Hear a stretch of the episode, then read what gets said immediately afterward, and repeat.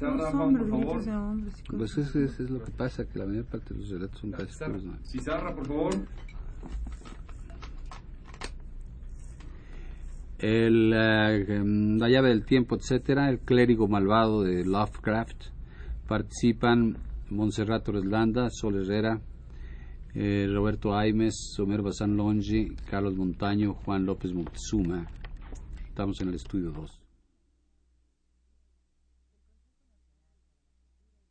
El Consejo Nacional para la Cultura y las Artes y Radio Universidad presentan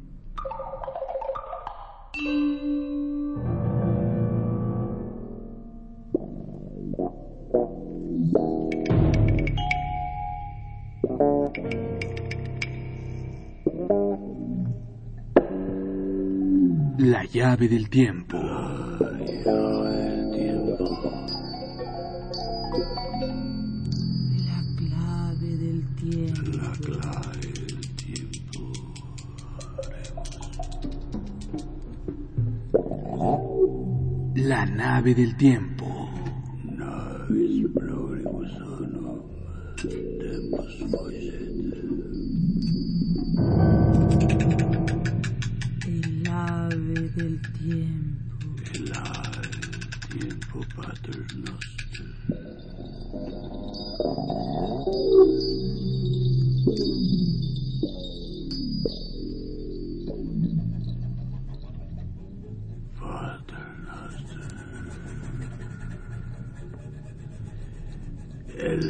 clérigo malvado de Howard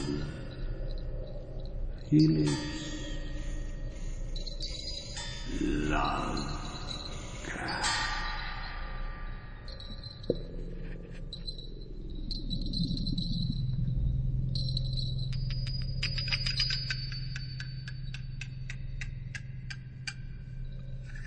Un hombre grave que parecía inteligente, con ropa discreta y barba gris, me hizo pasar a la habitación del ático y me habló en estos términos.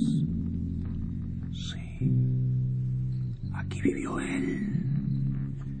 Pero le aconsejo que no toque nada. Su curiosidad le vuelve irresponsable.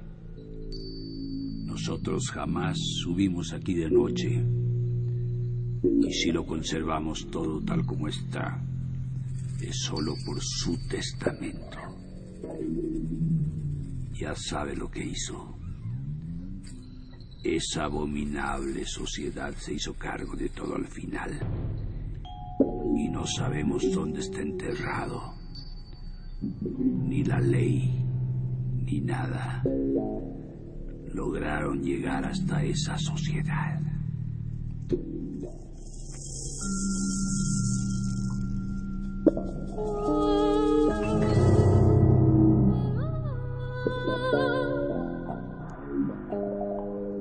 Espero que no se quede aquí hasta el anochecer.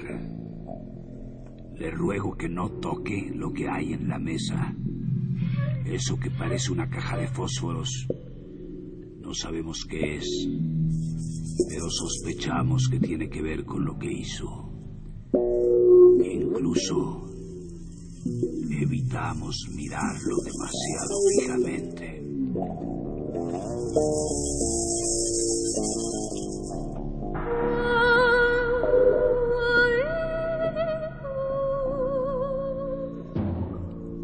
Poco después el hombre me dejó solo en la habitación del ático. Estaba muy sucia, polvorienta y primitivamente amueblada. Pero tenía una elegancia que indicaba que no era el tugurio de un plebeyo. Había estantes repletos de libros clásicos y de teología, y otra librería con tratados de magia.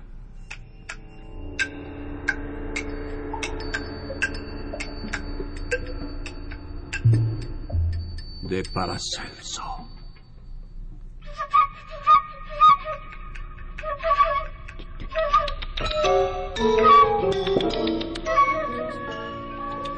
Albertus Magnus.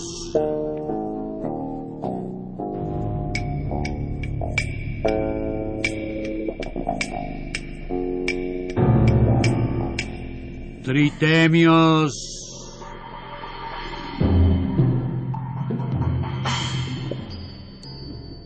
Hermes Trimegistus.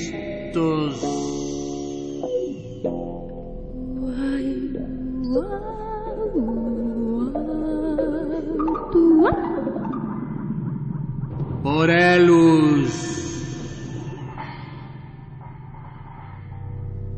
Y demás.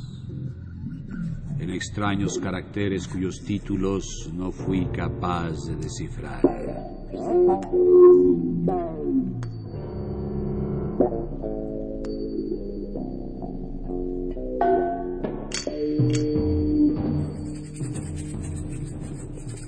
Los muebles eran muy sencillos.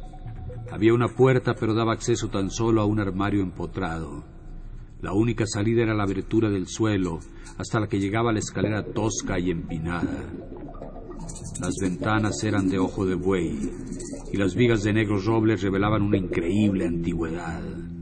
Evidentemente, esta casa pertenecía a la vieja Europa. Me parecía saber dónde me encontraba, aunque no puedo recordar lo que entonces sabía. Desde luego, la ciudad no era Londres. Mi impresión es que se trataba de un pequeño puerto de mar.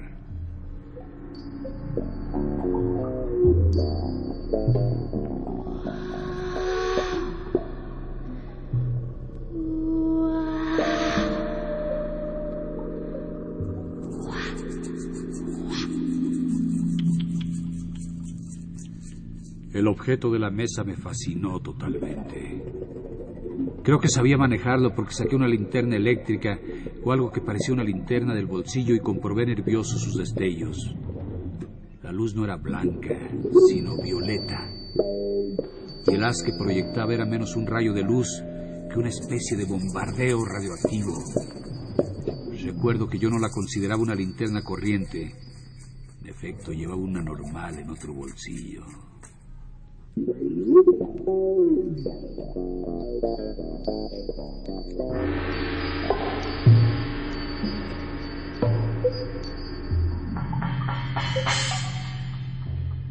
Estaba oscureciendo y los antiguos tejados y chimeneas afuera parecían muy extraños tras los cristales de las ventanas de ojo de buey.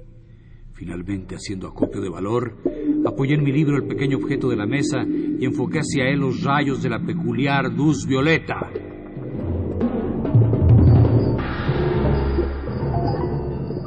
La luz pareció asemejarse aún más a una lluvia o granizo de minúsculas partículas violeta que a un haz continuo de luz. Al chocar dichas partículas con la vítrea superficie del extraño objeto, parecieron producir una crepitación, como el chisporroteo de un tubo vacío al ser atravesado por una lluvia de chispas.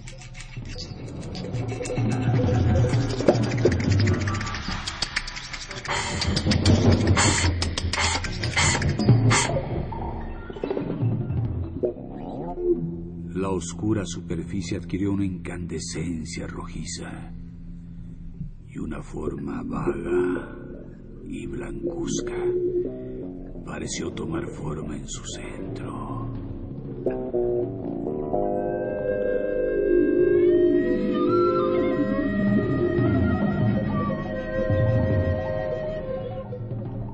Entonces me di cuenta de que no estaba solo en la habitación y me guardé el proyector de rayos en el bolsillo.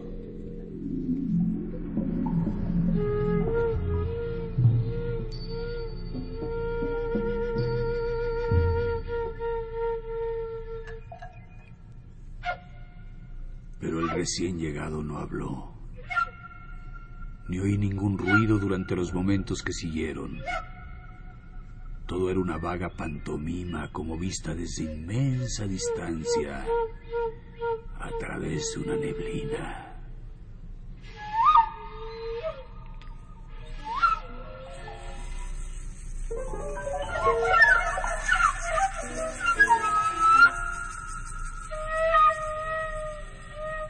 Aunque por otra parte el recién llegado y todos los que fueron viniendo a continuación aparecían grandes y próximos, como si estuviesen a la vez lejos y cerca, obedeciendo alguna geometría anormal.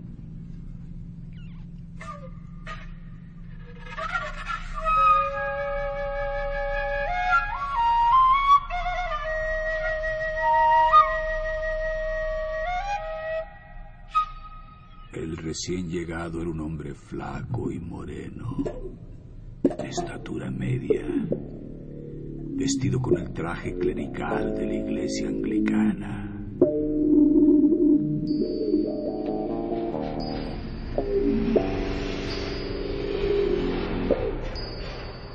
Aparentaba unos 30 años y tenía la tez cetrina, olivácea y un rostro agradable, pero su frente era normalmente alta.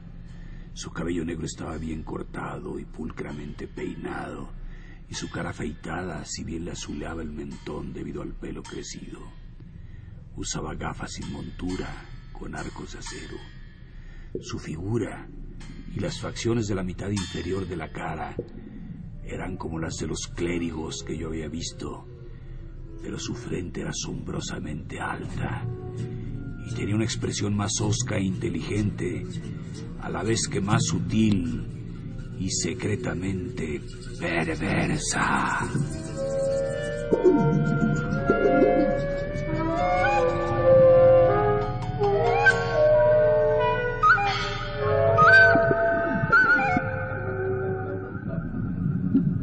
En ese momento acababa de encender una débil lámpara de aceite. Parecía nervioso. Y antes de que yo me diese cuenta había empezado a arrojar los libros de magia a una chimenea que había junto a una ventana de la habitación, donde la pared se inclinaba pronunciadamente y en la que yo no había reparado yo hasta entonces.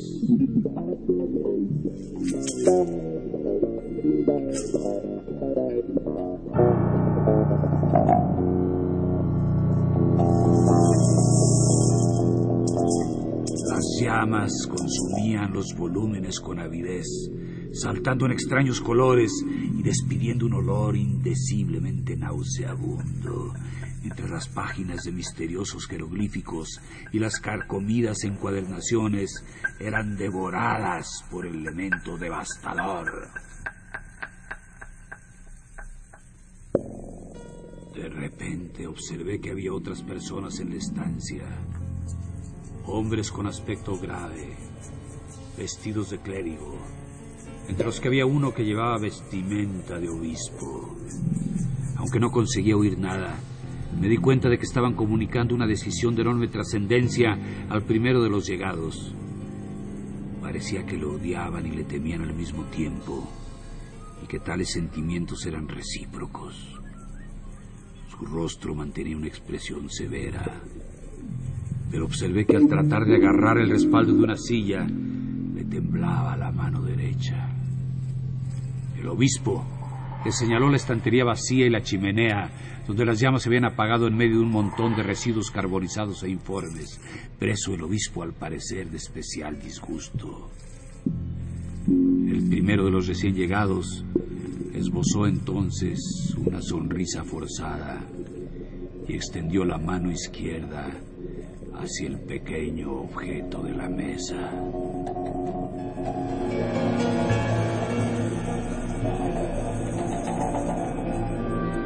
Todos parecieron sobresaltarse.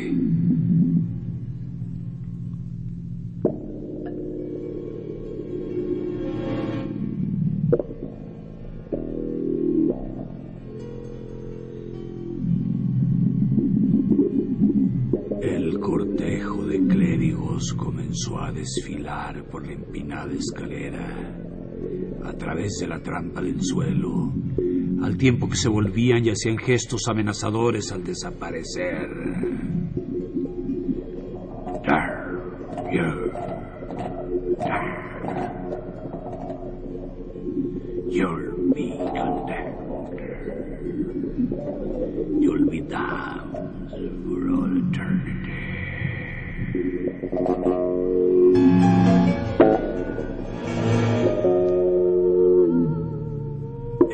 Obispo fue el último en abandonar la habitación.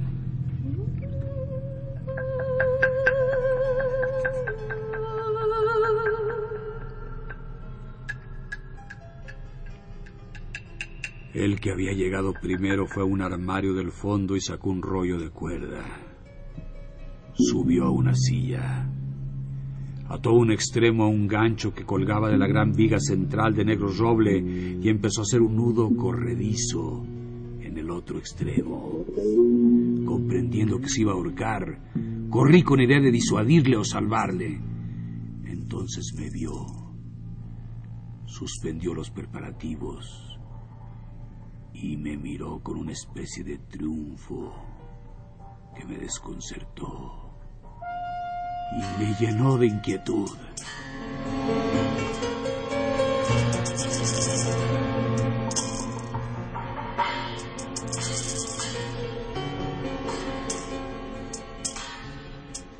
Descendió lentamente de la silla y empezó a avanzar hacia mí con una sonrisa claramente lobuna en su rostro oscuro de delgados labios.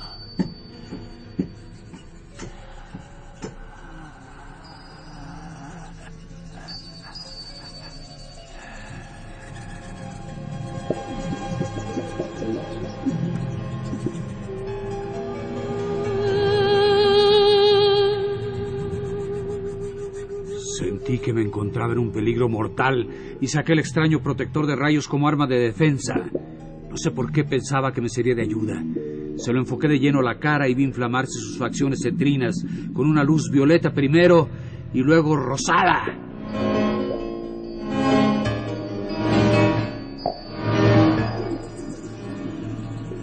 Su expresión de exultación lobuna empezó a dejar paso a otra de profundo temor, aunque no llegó a borrársela enteramente. Se detuvo en seco y agitando los brazos violentamente en el aire, empezó a retroceder tambaleante.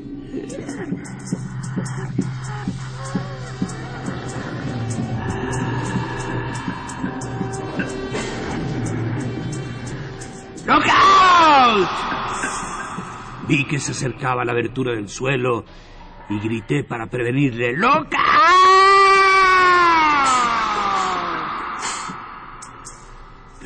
Me oyó. Un instante después, trastabilló hacia atrás, cayó por la abertura y desapareció de mi vista.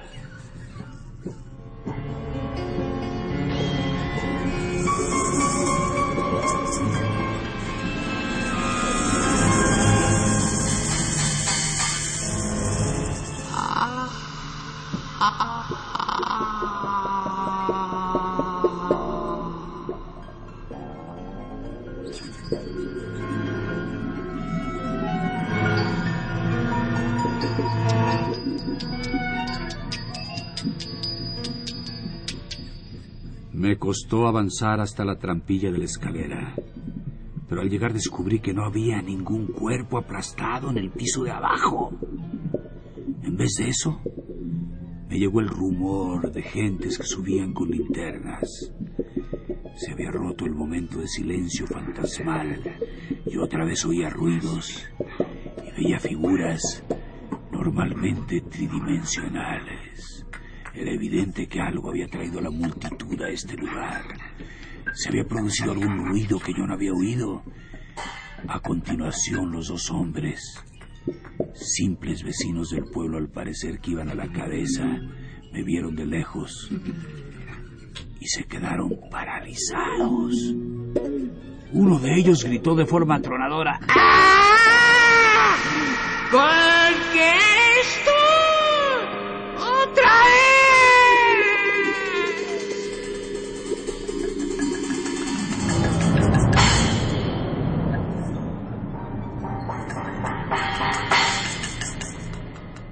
Entonces dieron media vuelta y huyeron frenéticamente, todos menos uno. Cuando la multitud hubo desaparecido, vi al hombre grave de barba gris que me había traído a este lugar, de pie, solo, con una linterna. Me miraba boquiabierto, fascinado, pero no con temor. Luego empezó a subir la escalera y se reunió conmigo en el ático. Dijo, así que no ha dejado eso en paz. Lo siento. Sé lo que ha pasado. Ya ocurrió en otra ocasión, pero el hombre se asustó y se pegó un tiro. No debía haberle hecho volver. Usted sabe qué es lo que él quiere. Pero no debe asustarse como se asustó el otro. Le ha sucedido algo muy extraño y terrible, aunque no hasta el extremo de dañarle la mente y la personalidad.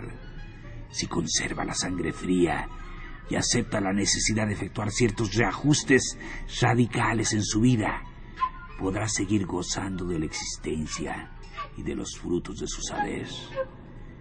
Pero no puede vivir aquí y no creo que desee regresar a Londres. Mi consejo es que se vaya a América.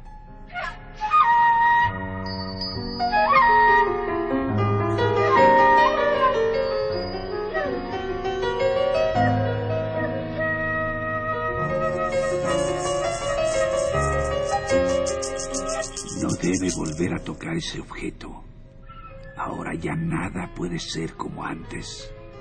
El hacer o invocar cualquier cosa no serviría sino para empeorar la situación. No ha salido usted tan mal parado como habría podido ocurrir, pero tiene que marcharse de aquí inmediatamente y establecerse en otra parte. Puede dar gracias al cielo de que no haya sido más grave.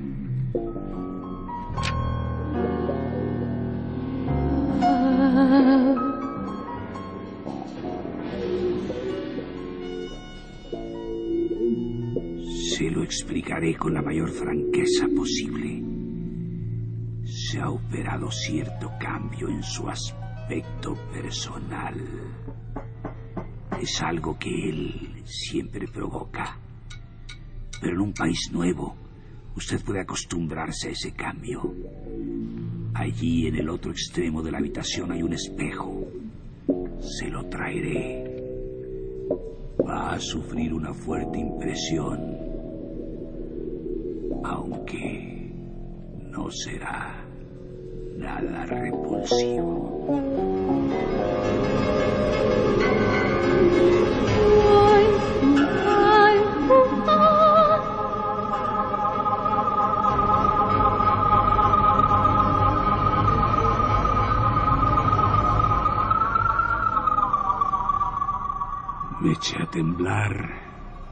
Dominado por un miedo mortal. El hombre barbado casi tuvo que sostenerme mientras me acompañaba hasta el espejo con la débil lámpara, es decir, la que antes estaba sobre la mesa, no el farol, más débil aún que él había traído, con la débil lámpara en la mano. Y lo que vi en el espejo fue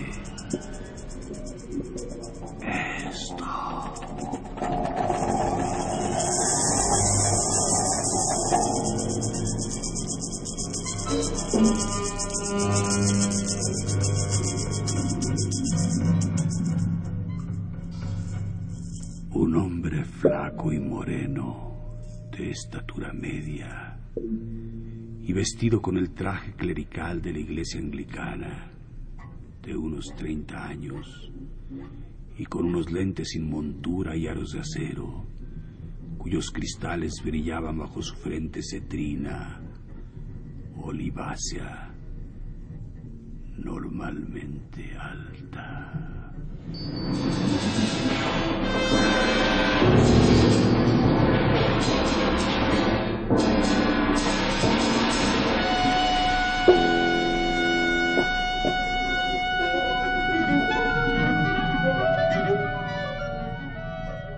Era el individuo silencioso que había llegado el primero y había quemado los libros.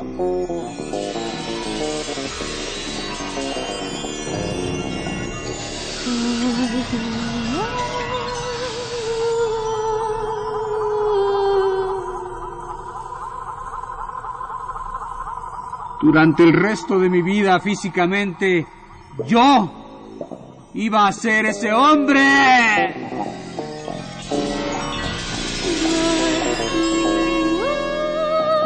Durante el resto de mi vida yo físicamente iba a ser ese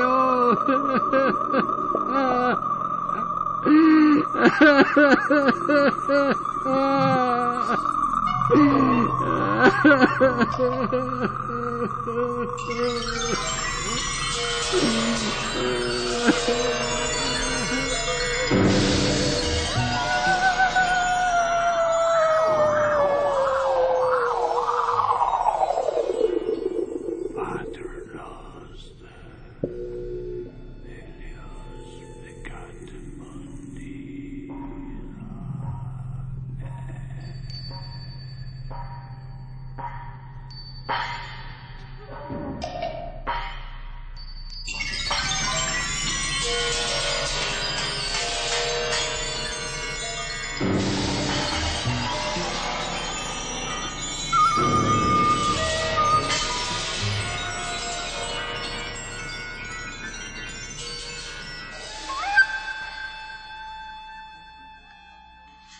El Consejo Nacional para la Cultura y las Artes y Radio Universidad presentaron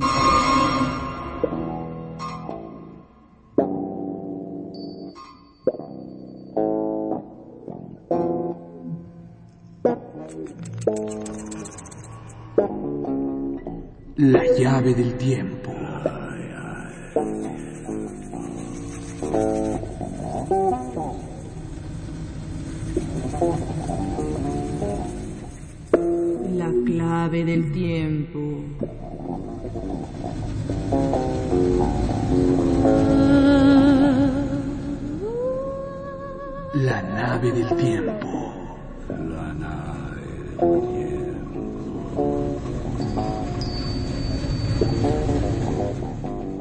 El ave del tiempo. El ave del tiempo.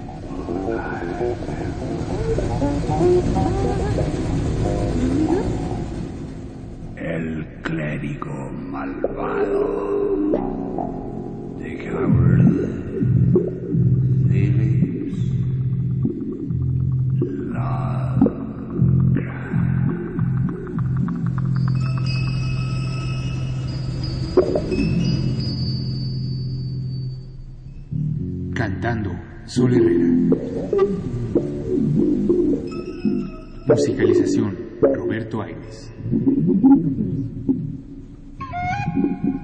Narración, producción y dirección Juan López Montezuma.